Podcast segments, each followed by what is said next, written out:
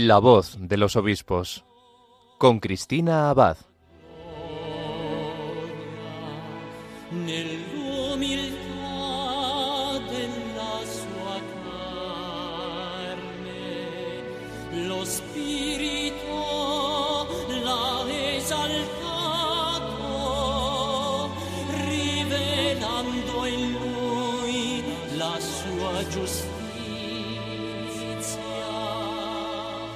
Buenas noches, querida familia de Radio María. Un cordial saludo de quien les habla, Cristina Abad. Bienvenidos a este nuevo programa de La Voz de los Obispos y en esta noche además tan especial en la que celebramos la solemnidad de Jesucristo, Rey del Universo. Pues como cada 15 días nos reunimos aquí, en la emisora de la Virgen, para acercarnos un poco más a las vidas de nuestros obispos, para conocer las experiencias de su ministerio y la obra que el Señor continúa haciendo en sus vidas. Y bien, ¿a dónde nos van a llevar las ondas de Radio María esta noche? Pues esta vez relativamente cerquita. Hoy nos vamos a ir a Cuenca. Hace pues menos de un mes, el pasado 26 de abril, el obispo de esta diócesis, Monseñor José María Yanguas Sanz, cumplía 75 años y como algunos de ustedes ya sabrán, el Código de Derecho Canónico marca que cuando el obispo diocesano haya cumplido esta edad, se le ruega que presente la renuncia de su oficio al sumo pontífice, el cual proveerá teniendo en cuenta todas las circunstancias. Por consiguiente, nos llegaba también aquel día el comunicado de la diócesis de Cuenca anunciando que su obispo había presentado al Papa su renuncia a este cargo. No obstante, hasta que el Santo Padre acepte esta renuncia, Monseñor Yanguas continúa como obispo de esta sede, una sede que ha pastoreado desde el año 2006 y que ha sido, pues como suelen decir nuestros obispos, su única esposa Bien, pues esta noche tendremos la oportunidad de acercarnos a la diócesis de Cuenca y conocer más de cerca a su obispo, don José María Yanguas. En unos minutos le tendremos con nosotros, no se lo pierdan.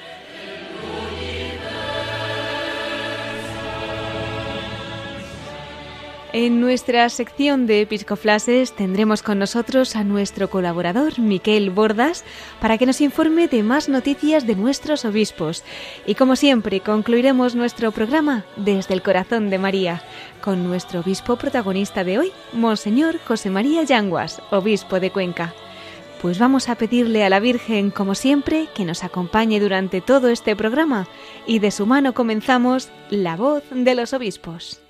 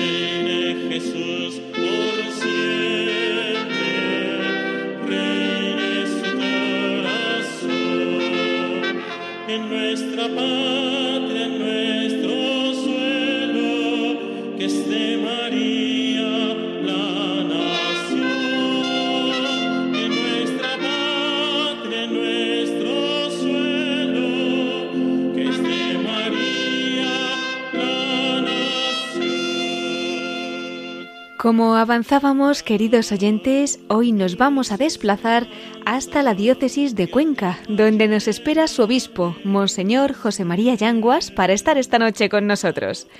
Él nació un 26 de octubre de 1947 en Alberite, en La Rioja, diócesis de Calahorra y la Calzada Logroño. En 1971 terminó los estudios eclesiásticos en el Seminario de Calahorra es doctor en Teología y en Filosofía y Letras por la Universidad de Navarra. Fue ordenado sacerdote el 19 de junio de 1971 para la diócesis de Calahorra. Don José María Yanguas comenzó su ministerio sacerdotal como colaborador en varias parroquias de Logroño y esto fue entre 1971 y 1972.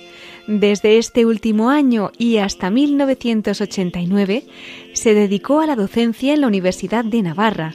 Fue profesor de teología para los universitarios de las facultades civiles de 1972 a 1976 también profesor adjunto de Teología Dogmática de 1976 a 1981, profesor adjunto de Teología Moral desde el 81 a 1989, miembro de la Dirección de Investigación de la Facultad de Teología desde el año 1988 hasta el 89 esta labor docente la compaginó con la colaboración pastoral en la parroquia de San Nicolás, en Pamplona, durante el año académico y también en varias parroquias de Logroño durante las vacaciones de verano.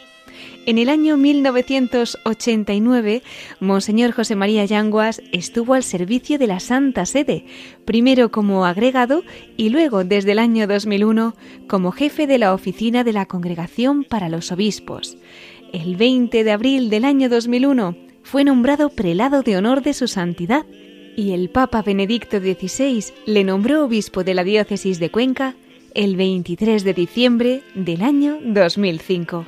Les informamos también de que en la Conferencia Episcopal Española es miembro del Consejo Episcopal de Asuntos Jurídicos desde marzo de 2020.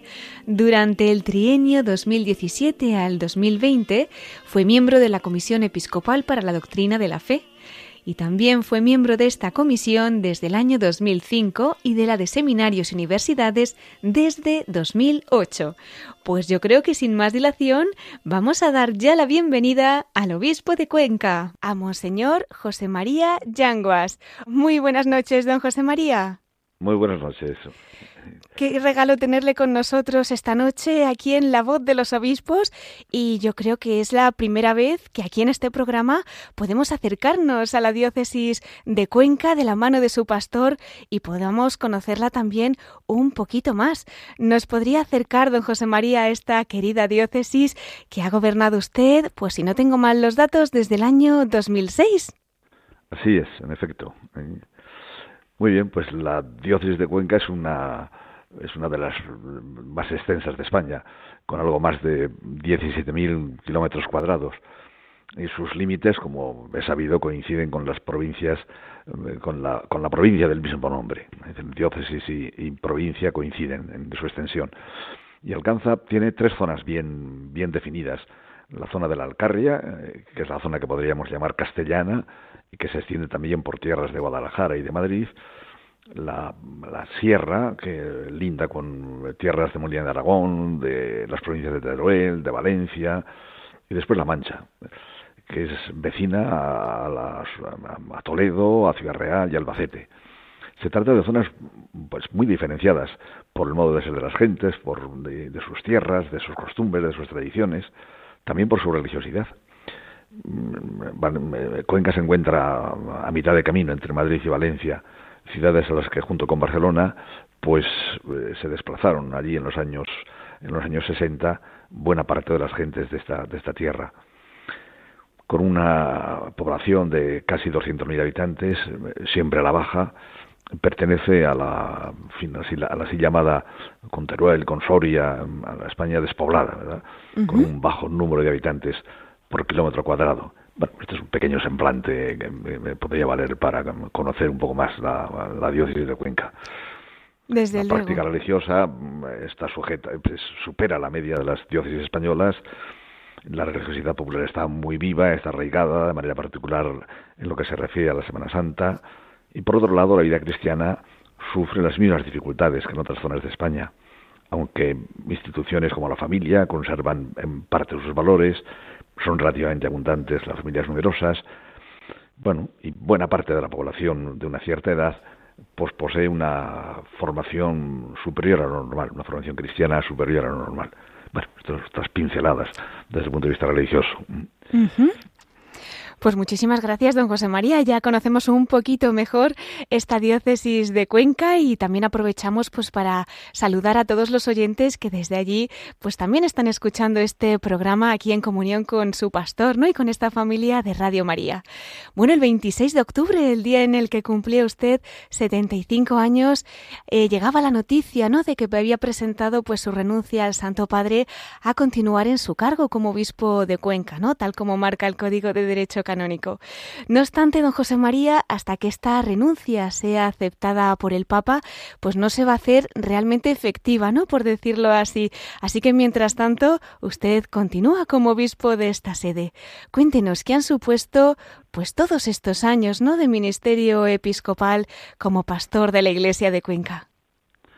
Pues como muy bien dice, a los obispos diocesanos se nos ruega ¿eh?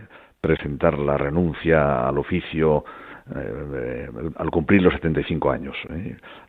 reservándose el Santo Padre la decisión sobre el momento de la aceptación de la misma, ¿no?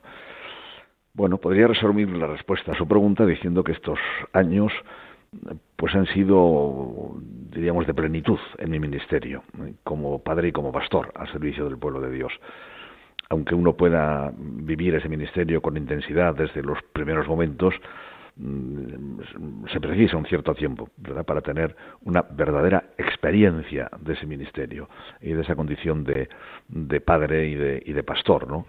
y también de maestro ¿eh? y de guía. ¿eh? Pues quizás estos años han sido eso, pues unos años de, de crecimiento personal en esa experiencia y Dios quiera que lo haya sabido traducir en la vida, en mi vida de cada día. Seguro que es grande la huella que ha dejado allí en la diócesis de Cuenca y que dejará. Si echamos la vista atrás un poco más, don José María, llegamos a ese 23 de diciembre del año 2005, víspera de Nochebuena, ¿verdad? Y llegaba esa noticia para usted, pues tan importante, en la que el Papa Benedicto XVI le nombraba obispo para esta diócesis de Cuenca. ¿Recuerda usted cómo acogió esta noticia? ¿Qué sentimientos no pasaron por su corazón en aquel momento? Sí, sí, cómo no, cómo no recordarlo. Eh, recuerdo muy bien el, el, cómo, el cuándo y el dónde recibí la noticia del nombramiento como obispo de Cuenca, ¿no? Recuerdo que trabajaba en aquel momento en Roma, al servicio del Santo Padre, en la Congregación para los Obispos, y el cardenal prefecto eh, de la congregación, el cardenal eh, Giovanni Battista Rey, pues hacia el mediodía me, me la comunicó, me llamó a su, a su oficina y me dijo que el Santo Padre pues me nombraba obispo de Cuenca y que bueno pues que debía aceptar de, inmediato. Entonces era muy expeditivo no eh, bueno pues una vez recibida eh, le dije bueno eh, bueno un poco de calma déjeme usted déjeme usted por lo menos hasta mañana para dar una respuesta no bueno la verdad es que volví a mi despacho pues di gracias a Dios por el don que me hacía y, seguí trabajando en los, en los asuntos que, que entonces me ocupaban. Eh, por entonces yo conocía bastante bien la realidad de, la diócesis de Cuenca, no por motivos de, trabajo.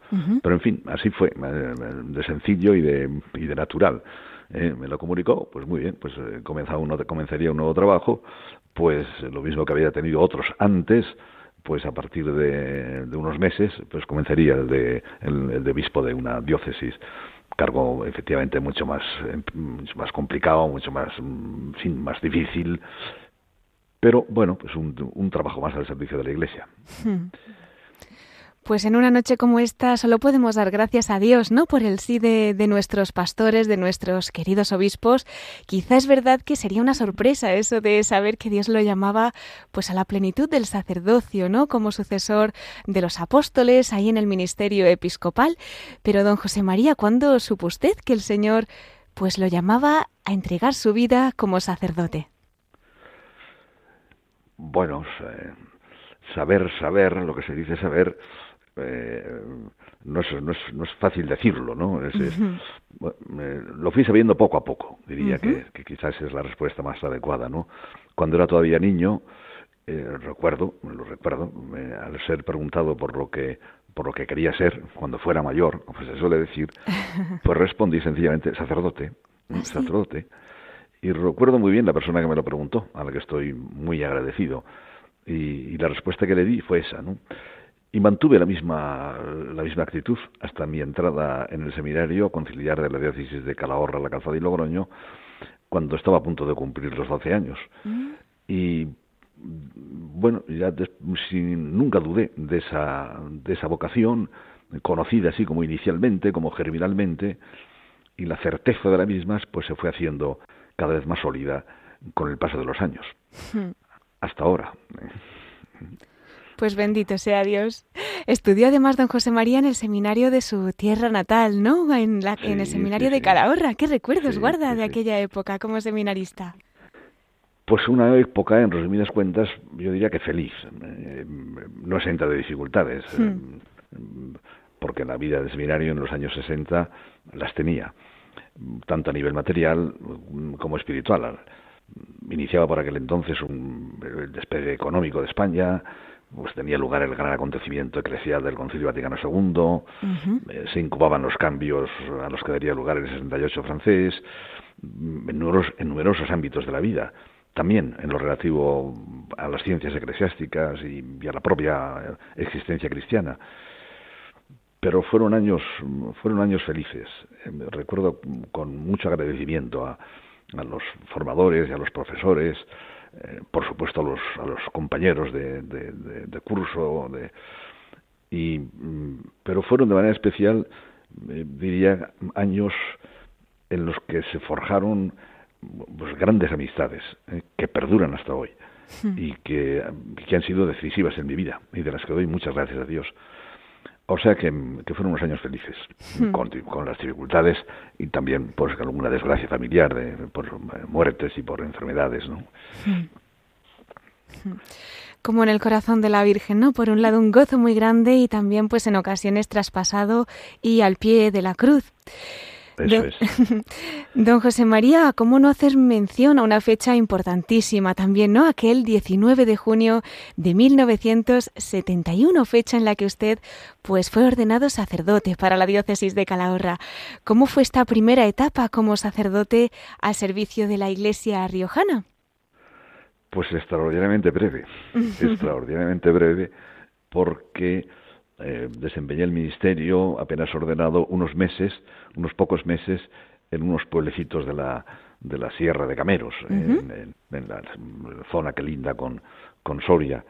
Em, después el señor obispo me dio permiso para estudiar eh, filosofía y letras en la Universidad de Navarra y como digo, a los pocos meses de la ordenación me trasladé a, me trasladé a Pamplona, la capital de, del reino, para estudiar para estudiar filosofía.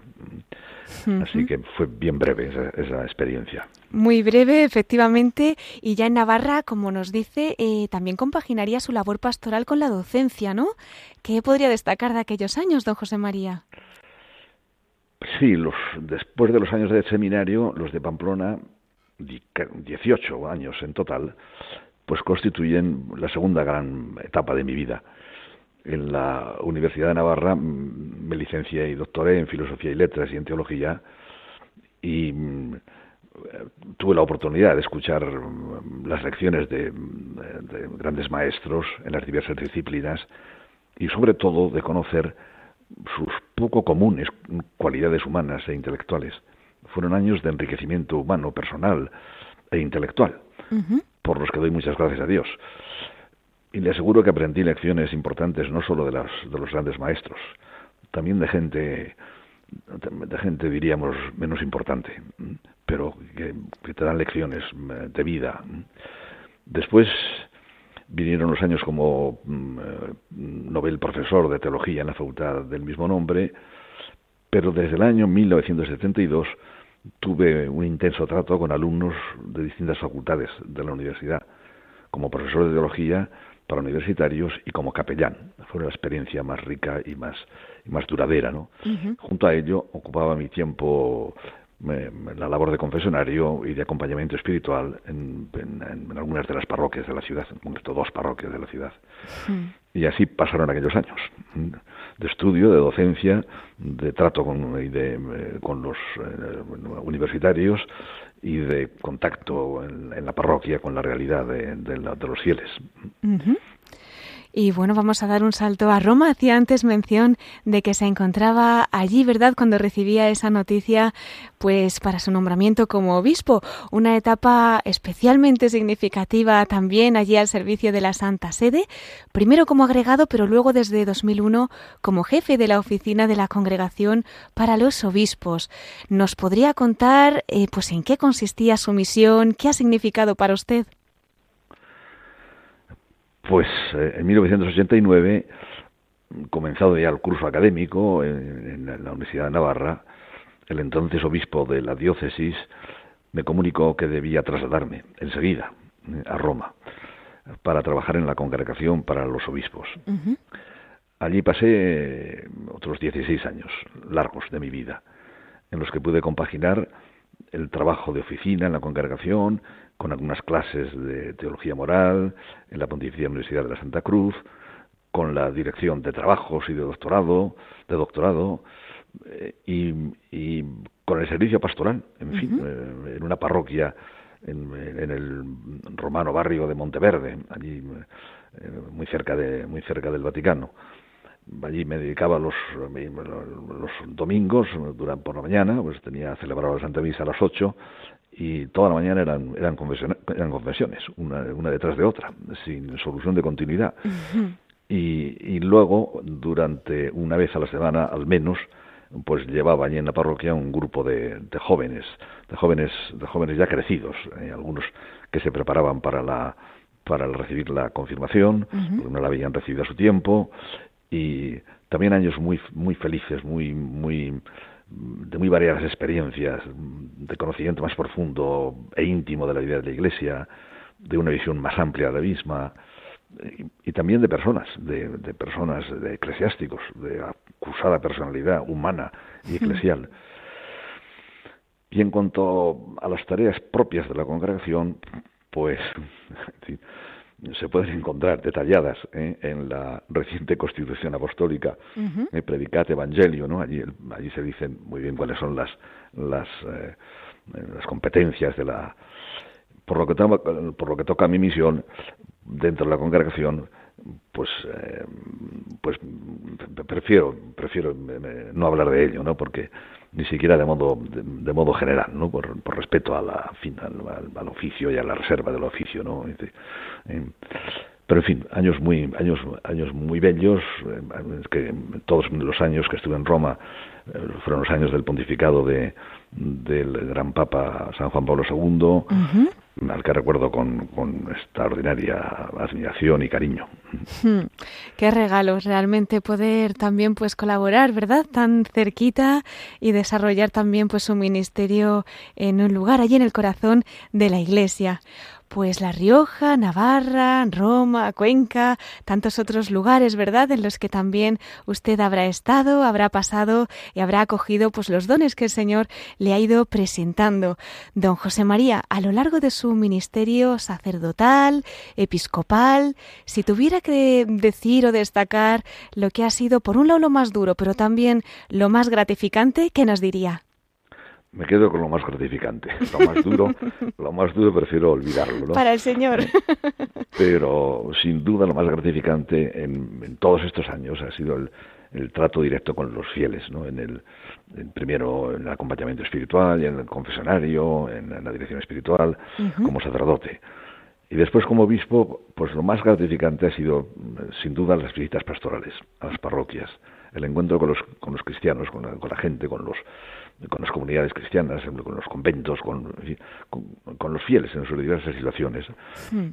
es, es sin duda no sé si lo más gratificante, pero desde luego de las cosas más de las cosas más gratificantes que más satisfacciones le proporcionan a un, a un obispo. Te encuentras con la gente sencilla, con la cual eh, que te cuentan o te dicen sus cosas espontáneamente, que eh, que encuentres que encuentres una acogida cálida, de, respeto, de cariño, de afecto, eh, hmm. a la que tratas de corresponder del mejor modo.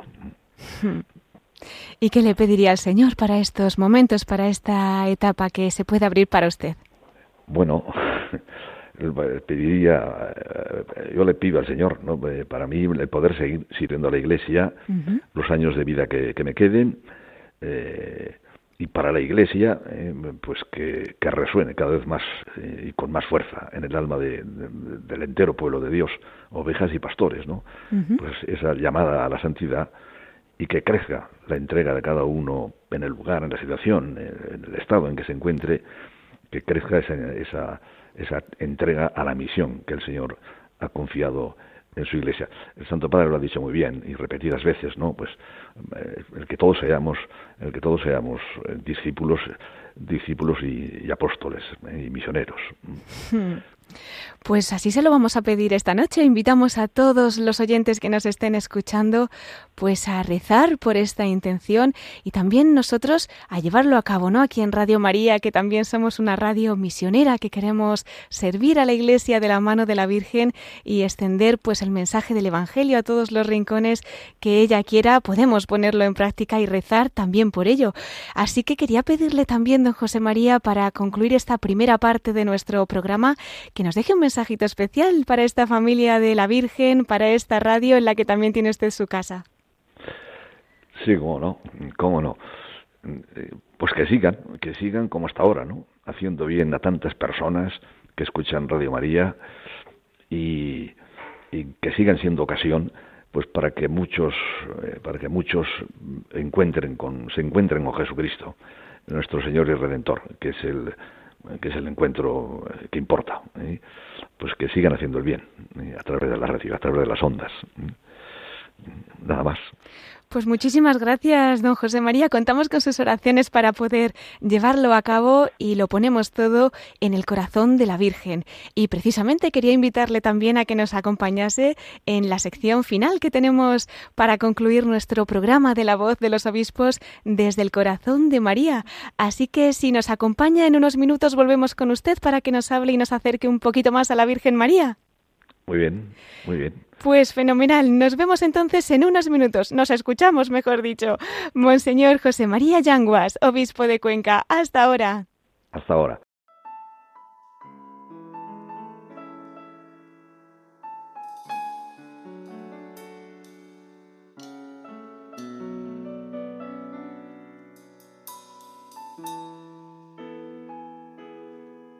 Benedetto sei, Signore, Re di pace e di vittoria. Sei venuto in mezzo a noi, mite ed umile di cuore. Oh Maestro ci ha insegnato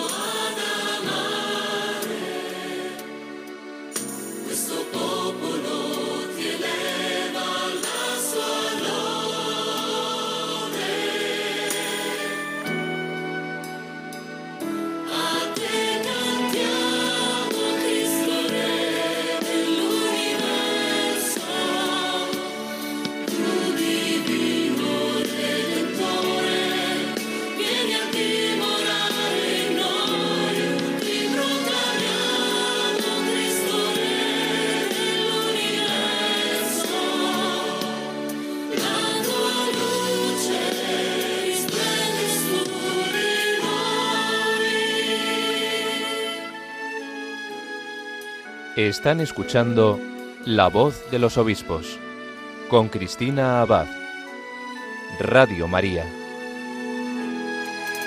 La speranza è solo in te, sei un Dio fedele, con la tua misericordia hai guarito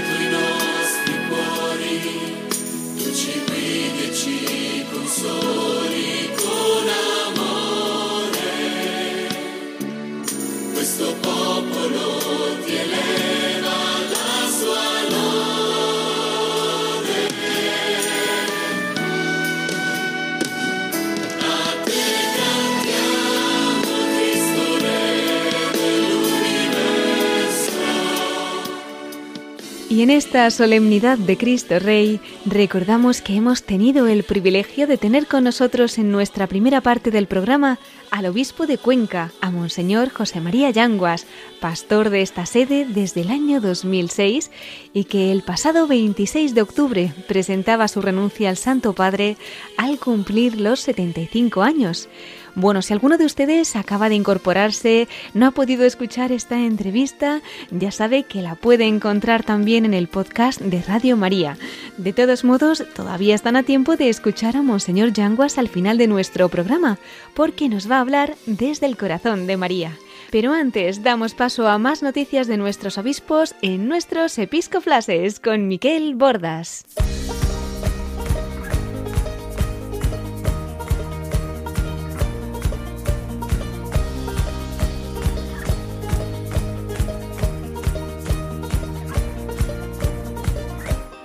Brothers and sisters, fill these cups with life.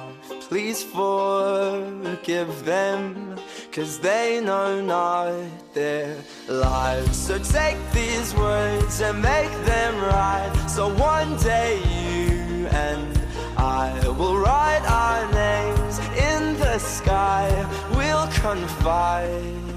And I'll find mine on the. Y con esta sintonía entramos en nuestros episcoflases. Vamos a dar la bienvenida a nuestro colaborador, Miquel Bordas. Muy buenas noches, Miquel. ¿Qué tal estás? Pues muy bien, gracias a Dios, Cristina. Como siempre, es un gusto estar con todos nuestros oyentes y con nuestros obispos, más en este domingo como este, celebrando la solemnidad de Cristo Rey, Rey del universo, y que tiene que reinar, pues, en, también en nuestras vidas, en nuestra sociedad, en nuestro mundo, y escuchando un testimonio tan interesante como el que nos ha dado el obispo de Cuenca, Monseñor José María Yanguas, ¿verdad? Sin duda. Cuéntanos, Miquel, ¿qué episcoflases nos traes para esta noche? Pues bien, Cristina, en primer lugar, vamos a pedir a nuestros oyentes que recen por nuestros obispos, porque mañana lunes comenzará su asamblea, su asamblea plenaria que se va a desarrollar en Madrid hasta este viernes próximo. Así es, además por lo visto van a realizar una elección importante, ¿no? Sí, sí, en esta asamblea les toca elegir a un nuevo secretario general de la Conferencia Episcopal Española para el próximo quinquenio. Y el nuevo secretario general de la Conferencia Episcopal Española va a tener que sustituir en el cargo al actual arzobispo de Valladolid, Monseñor Luis Argüello, quien fue designado para este cargo por sus hermanos los obispos españoles en noviembre de 2018 y que presentó su renuncia cuando fue nombrado el pasado mes de junio arzobispo titular de la sede vallisoletana. Y tal como ha informado la propia Conferencia Episcopal Española, el secretario general, que se elige para un periodo de cinco años con posibilidad de reelección solo para un segundo quinquenio sucesivo, es decir, solo pueden estar máximo diez años, ¿no? Será elegido por esta asamblea plenaria entre los nombres propuestos por la Comisión Permanente de la Conferencia Episcopal. Y ese proceso de elección del secretario general, porque obviamente es un cargo muy irrelevante, de alguna manera eh, hay un presidente de la conferencia episcopal, la comisión permanente, pero el que está, digamos, de alguna manera, eh, pues dirigiendo o coordinando los trabajos es ese secretario general, ¿no? Pues bien, ese proceso de elección comenzará en la tarde del próximo martes con la reunión de la comisión permanente y la votación en la asamblea plenaria tendrá lugar en la mañana del miércoles. Y de todos modos, Cristina, para cuantos estén interesados, les invitamos a seguir todo este proceso, la asamblea misma, en la página web de la Conferencia Episcopal Española, porque ahí va a estar detallado todo lo relativo al desarrollo de ese procedimiento de elección del secretario general, según lo que marcan los estatutos de la conferencia al respecto, así como la memoria del cuatrienio 2018 a 2022, durante el cual ha sido secretario general Monseñor Luis Argüello. Y también en la propia web de la conferencia episcopal será donde esta semana vayan saliendo todas estas noticias que nos vayan dando parte de las conclusiones de la asamblea plenaria. Pues tomamos nota y, por supuesto, encomendamos muy especialmente a nuestros obispos esta semana. Y sí, y querida Cristina, de modo particular también en estos días vamos a rezar, a pedir por Monseñor José María Avendaño, que es el obispo electo auxiliar de la diócesis de Getafe, porque el próximo sábado 26 de noviembre recibirá la consagración episcopal, la plenitud del sacerdocio. Monseñor Avendaño hasta ahora ha sido el vicario general y para el clero de la diócesis de Getafe, y será consagrado obispo de la diócesis de Getafe, auxiliar, porque el titular es Monseñor Ginés García Beltrán, y va a ser consagrado obispo en la Eucaristía que se va a celebrar este sábado en el santuario del Sagrado Corazón del Cerro de los Ángeles, que es como el alma de toda la diócesis eh, de Getafe, ¿no? Cierto, pues recordamos que podrán seguir en directo esta celebración a través de la retransmisión que haremos desde Radio María a las 11 de la mañana el sábado 26 de noviembre. Esa consagración episcopal de Monseñor José María Avendaño como obispo auxiliar de Getafe. Pues no podemos perdernos esta cita, ¿eh, Miquel? No podemos, si no podemos estar ahí físicamente, pues nos conectamos a las ondas las mejores ondas de la radio, las de Radio María, que son las de la Virgen misma. Y bien, ya para diciembre tendremos alguna toma de posesión y consagración episcopal más, pero ya lo vamos a ir recordando en los siguientes programas. Sí, sí, es verdad, tenemos unas semanas de novedades en las diócesis, pero efectivamente pues ya lo iremos recordando aquí, tanto en Radio María, en nuestros informativos, como en este programa. Bueno, Miquel, ¿qué más episcoflases nos traes? Pues Cristina, vamos a recordar que hoy, coincidiendo con la solemnidad de Cristo Rey, las diócesis del mundo también celebran la Jornada Mundial de la Juventud. Y de hecho, el máximo responsable de la organización de la Jornada Mundial de la Juventud en Lisboa el año que viene, en 2023, Monseñor Américo Manuel Alves Aguiar, que es el obispo auxiliar de Lisboa, en Portugal, estuvo el viernes pasado en la diócesis de Orihuela Alicante. Este prelado, que ha sido designado por el Papa, presidente del comité organizador local, presidió junto al obispo diocesano de Orihuela Alicante, Monseñor José Ignacio Munía, tan conocido en esta casa, una vigilia que se celebró en la parroquia del Corazón de Jesús en Elche, en la cual los jóvenes de ahí pudieron recibir información de primerísima mano sobre las novedades en la organización de este relevante evento mundial que tendrá lugar en Lisboa del 1 al 6 de agosto del 2023, junto al Papa Francisco. Esperemos que pueda ir, que esté bien de salud, ¿no? Y en ese contexto, el presidente de la Conferencia Episcopal Española y arzobispo de Barcelona, el cardenal Juan José Omeya, ha invitado en su carta semanal para este domingo a profundizar en el sentido de esta jornada. Así, que, Cristina, te pregunto, ¿te parece bien que lo podamos escuchar? Hombre, pues damos paso entonces al presidente de la Conferencia Episcopal Española y arzobispo de Barcelona, el cardenal Juan José Omeya. Coincidiendo con la solemnidad de Jesucristo, Rey del Universo, con la cual concluimos el año litúrgico, se celebra hoy en cada una de las diócesis del planeta la Jornada Mundial de la Juventud.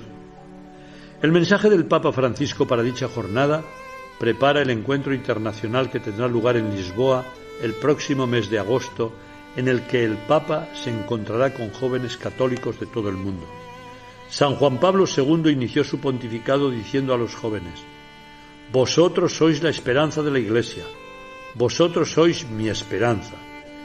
Y motivado por esta esperanza estableció un encuentro mundial de jóvenes, con el deseo de hacer llegar a los jóvenes la persona y el Evangelio de Jesús. A menudo se dice que en las iglesias solo se ven rostros de personas mayores. Esto no ocurre en todas las parroquias de la diócesis. En cualquier caso, en la casa del Señor todos son bienvenidos y unos no son más relevantes que otros. No juzgamos si son pocos o muchos. Entre las jóvenes generaciones afloran muchas inquietudes y una de la que no se habla demasiado es la inquietud espiritual esta inquietud se hace visible en la JMJ, donde participan millones de jóvenes. El Papa Francisco también ha dedicado a los jóvenes una atención preferente durante todo su pontificado. En el mensaje que les dirige con motivo de esta jornada, les invita a imitar la actitud, la decisión y la justificada prisa de María, la joven de Nazaret, cuando acudió a ayudar a su prima Isabel. El Papa explica que la Virgen María, tras la Anunciación, en lugar de centrarse en sí misma, en las preocupaciones y angustias ocasionadas por su nueva condición, optó por ocuparse de su prima. La Virgen María es activa, un ejemplo de joven en movimiento, imagen de la Iglesia en camino, puesto que, con el anuncio impactante del ángel, no se aturdió. Se levantó y se puso en marcha, porque estaba segura de que los planes de Dios eran el mejor proyecto posible para su vida. El Papa afirma que María se convirtió en el templo de Dios, imagen de la iglesia que sale y se pone al servicio de los demás, la iglesia portadora de la buena noticia. El Papa Francisco dice a los jóvenes que aunque no puedan resolver todos los problemas del mundo, quizás sí pueden afrontar los más cercanos. Y le recuerda que a la Madre Teresa de Calcuta le dijeron una vez, lo que usted hace es solo una gota en el océano. Y ella respondió, si no lo hiciera, el océano tendría una gota menos. El Papa añade que la prisa buena siempre nos empuja hacia arriba y hacia los demás. Al final del mensaje convoca a los jóvenes al encuentro internacional en Lisboa y dice, todos juntos en Lisboa, en este bello momento de vuestras vidas, seguid adelante, no pospongáis lo que el Espíritu puede hacer en vosotros. Queridos hermanos y hermanas, me uno de corazón a los buenos deseos del Papa Francisco y también bendigo los sueños de los jóvenes que el próximo verano participarán en la JMJ de Lisboa para vivir una experiencia llena de Dios y de fraternidad universal. Siguiendo los pasos de María encontraremos a Jesús. Y quiero acabar dirigiéndome a los jóvenes con unas palabras del Santo Padre. Dice así, Vosotros no sois solo el futuro de la Iglesia y de la sociedad, sois el presente.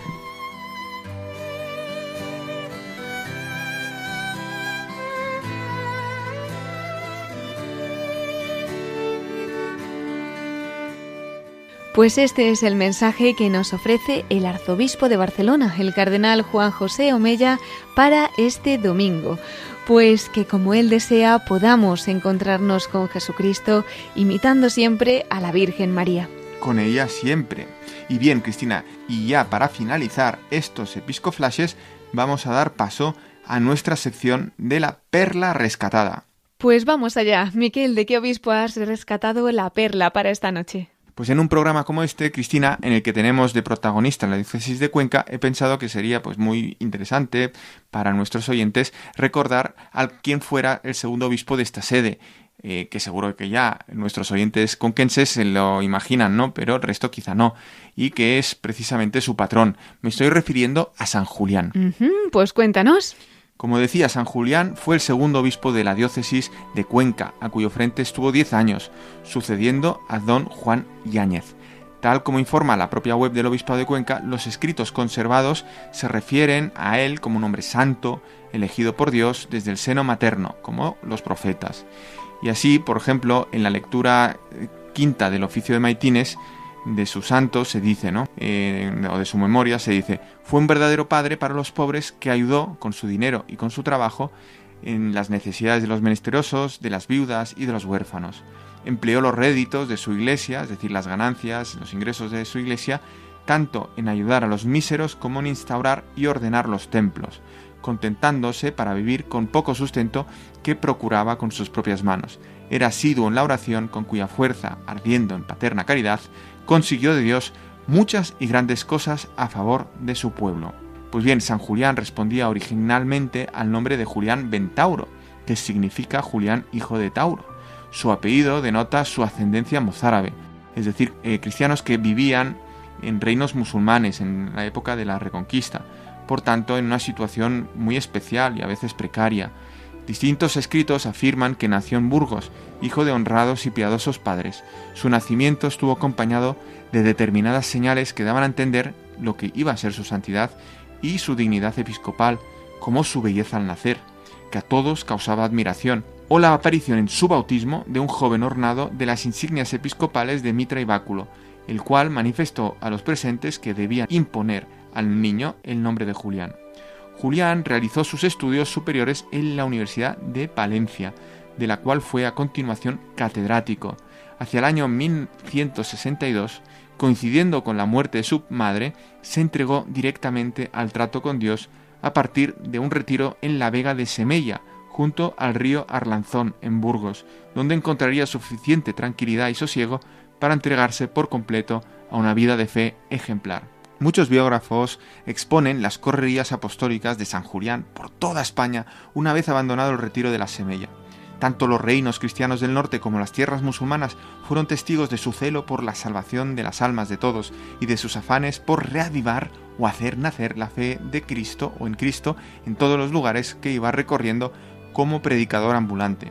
Por su labor como misionero, creció su fama hasta el punto de llegar a conocimiento del arzobispo de Toledo, que ofreció a San Julián cubrir la vacante del arcediano de Calatrava.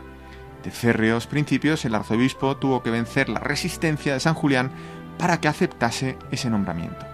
San Julián se hizo cargo de la diócesis de Cuenca en el año 1198. En, tres años después, en el año 1201, dio un estatuto al Cabildo de Cuenca, que fue acompañado posteriormente de la donación de bienes para que los canónigos pudieran acudir mejor a sus necesidades. Entre otros logros, promovió la firma de acuerdos entre el Cabildo y el Concejo de la ciudad para regular las relaciones entre los familiares o criados del Cabildo y los ciudadanos de Cuenca, así como entre el mismo Cabildo y los clérigos de la ciudad y de sus aldeas, tratando de suavizar el poder que los canónigos ejercían sobre estos. Y San Julián se ejercitaba en sus ratos de soledad en los trabajos manuales, principalmente en el trenzado de mimbre y la fabricación de cestillas, ¿eh? todo un obispo fabricando cestillas, un producto cuya venta aumentaba las rentas del obispado, las cuales se empleaban mayoritariamente en la manutención de los pobres. Según los antiguos obituarios del obispado de Cuenca, la muerte o tránsito de San Julián tuvo lugar el día 20 de enero del año 1208, según la tradición a la edad de 80 años, que no era poca para aquella época, ¿no? Pero su fiesta, celebrada durante siglos en Cuenca y en los demás lugares en los que se le tiene un culto especial, se fijó el 28 del mismo mes de enero, probablemente por conveniencias litúrgico-pastorales. En memoria a San Julián y como homenaje a su caridad, el Cabildo de Cuenca instituyó a principios del siglo XV la llamada Arca de San Julián o de la Limosna, que se convirtió en una institución benéfica para atender las necesidades más perentorias de los desheredados. Y en la web de la diócesis de Cuenca recogen su frase, como su lema, ¿no? En el que él mismo se decía, yo Julián, obispo por la gracia de Dios.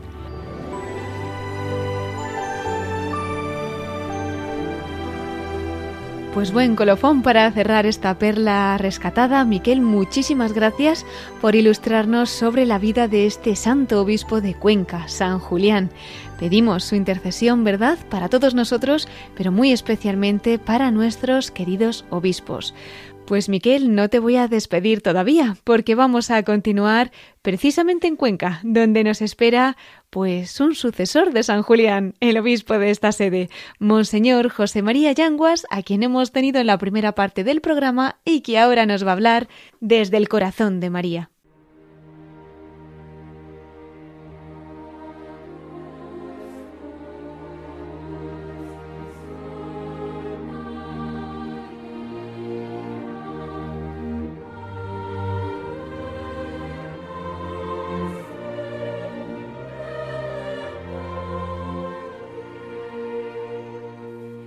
Y entramos ya en la voz de los obispos desde el corazón de María. Hemos tenido en la primera parte de nuestro programa al obispo de Cuenca, a Monseñor José María Yanguas. Él pues ha compartido con nosotros la realidad de la iglesia que pastorea, también pues nos ha comentado cómo ha sido, qué han significado estos años que está al frente como pastor de la diócesis de Cuenca, también pues nos ha contado que ha destacado de los lugares en los que ha estado, nos ha hablado de su vocación, en fin, muchas son las cosas que esta noche ha compartido. Y ahora además también vamos a concluir con él para que nos hable desde el corazón de la Virgen. Muy buenas noches nuevamente, don José María. Muy buenas noches. Pues somos todo oídos para que comparta también con nosotros alguna anécdota o algún testimonio especial que a lo largo de su vida, ya sea desde niño, pues en su época de seminarista, de sacerdocio, de obispo, en fin, que recuerde haber vivido muy especialmente en el corazón de nuestra madre. Pues sí, algunos recuerdos, algunos recuerdos imborrables. ¿eh? Recuerdo uno, entre otros, ¿no? En los últimos años de seminario, el último día del mes de mayo, eh, con otros, con otros amigos, pues eh, hicimos una breve romería a, la- a una pequeña capilla de la Virgen a las afueras de la, de la ciudad, a las afueras de Logroño. Y eh, para rezar el rosario, pues y queríamos dejar a los, a los pies de la Virgen pues eh, cosa tan sencilla como una flor, ¿eh? como muestra de cariño, como muestra de, pues, de devoción, de afecto a la Madre de Dios, ¿no? pero, pero eran las afueras de la ciudad, no había ninguna tienda en los alrededores de flores, ¿no? en, en kilómetros a la redonda.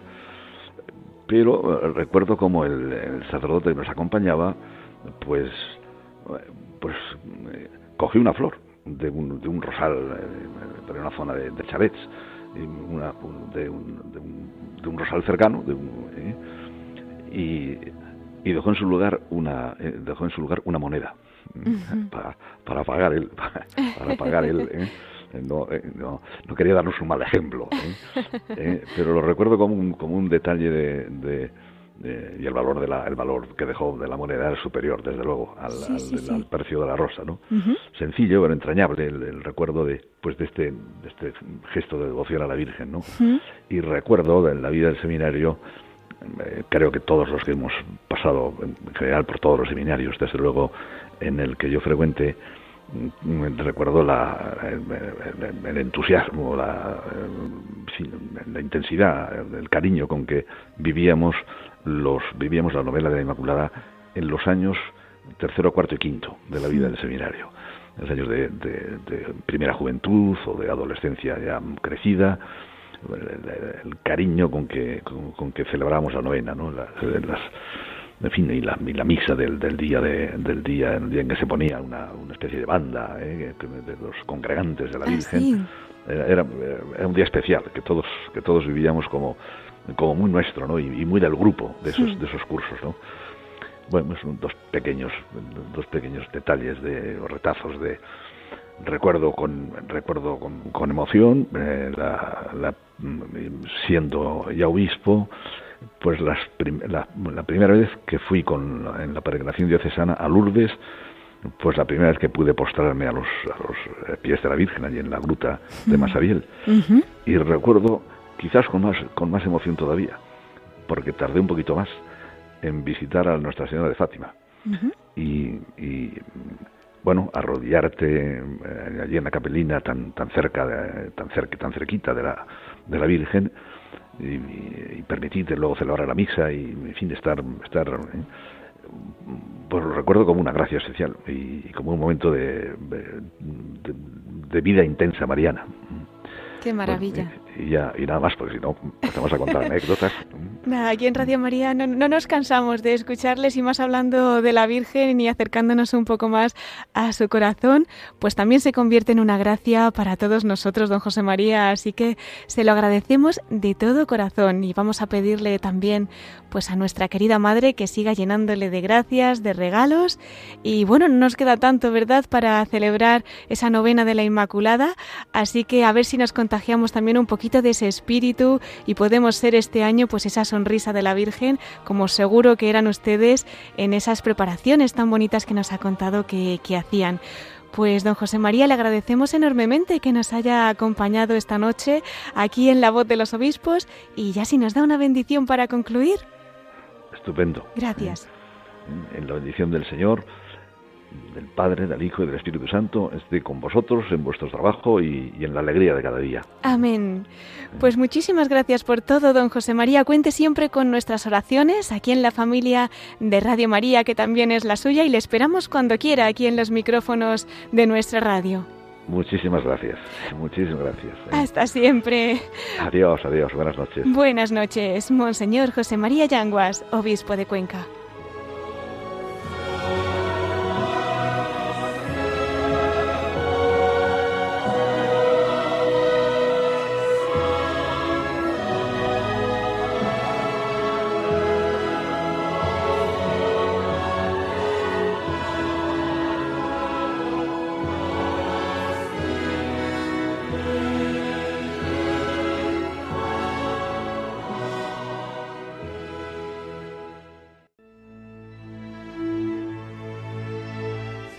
Pues queridos oyentes, hemos llegado ya al final de nuestro programa.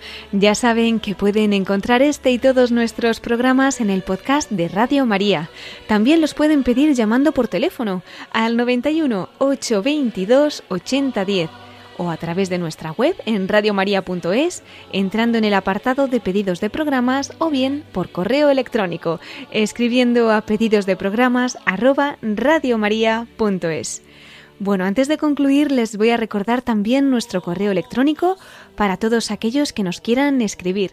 Lo pueden hacer a la voz de los obispos arroba radiomaria.es. Si prefieren hacerlo por correo postal, también nos pueden enviar sus cartas a Paseo de Lanceros, número 2, planta primera, 28024, Madrid. Pues agradecemos una vez más al obispo de Cuenca, a Monseñor José María Yanguas, el que haya tenido la amabilidad de reservarnos este rato para la familia de Radio María y que haya compartido con nosotros su testimonio, la experiencia de su ministerio y su devoción a la Virgen María. Miquel Bordas, muchísimas gracias también a ti por los episcoflases que nos has traído para hoy, para esa perla que has rescatado y ya te esperamos en otro próximo programa. Y como no, muchísimas gracias a todos ustedes, queridos oyentes, por habernos acompañado esta noche. Les invito ahora a seguir en la emisora de la Virgen con las noticias que les ofreceremos en el informativo de Radio María. Se despide Cristina Abad. Hasta dentro de 15 días, si Dios quiere, a la misma hora, a las 9 de la noche, las 8 en Canarias. Les deseo una bendecidísima noche de Cristo Rey, con Jesús, José y María. Pues nos volvemos a encontrar en dos semanas. Hasta entonces, en la voz de los obispos.